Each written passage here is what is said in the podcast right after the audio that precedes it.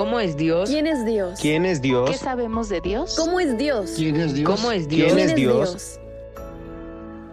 ¿Conoces a Dios? Descubramos más de su carácter en esta serie de reflexiones. Así es Dios. Retratos de la gracia y el amor divinos.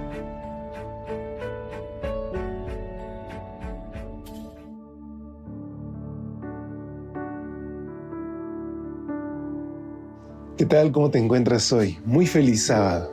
Gracias a Dios que hoy podemos escucharnos a la distancia y juntos descubrir más acerca del amor y la bondad de nuestro Dios, de conocer acerca de su carácter y de también tener la oportunidad de saludarnos y darnos la bienvenida.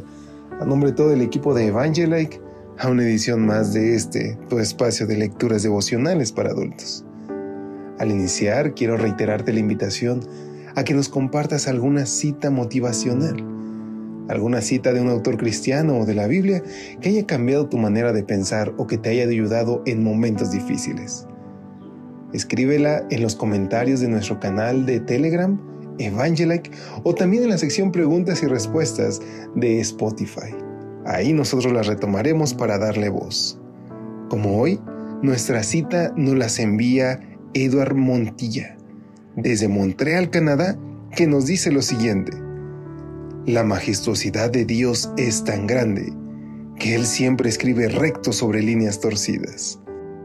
Entreguémosle en fe y en oración al 100% y la gloria de Dios se manifestará. Muchas gracias Edward por compartir esta cita con nosotros. Has puesto la antesala para ir a nuestra reflexión titulada el Dios de la mejor parte. Lucas 10:42 nos dice, pero una sola cosa es necesaria, y María eligió la buena parte, que no le será quitada. Este retrato fue tomado en un día ordinario y en una escena cotidiana que se produjo en la casa de unos amigos de Jesús. Llega hasta nosotros gracias a dos hermanas, Marta y María, que protagonizaron una situación más común de lo que solemos pensar. No sabemos si el interés de Marta era llamar la atención hacia ella, o si realmente necesitaba ayuda para quedar bien con los invitados. Pero lo cierto es que María estaba sentada escuchando a Jesús, aprendiendo de él, mientras su hermana se desdoblaba para que todo en la cocina estuviera listo. Ahí vino el reclamo de Marta.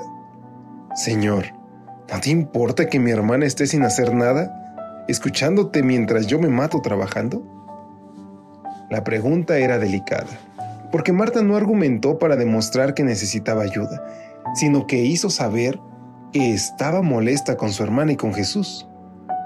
Con la primera por aprovechada, con el segundo por permitir tal abuso. Ahora Jesús tendría que dar una respuesta que dejara en claro lo que pensaba de las dos actitudes y cuál de las dos hermanas estaba en lo correcto. Y vaya si lo hizo.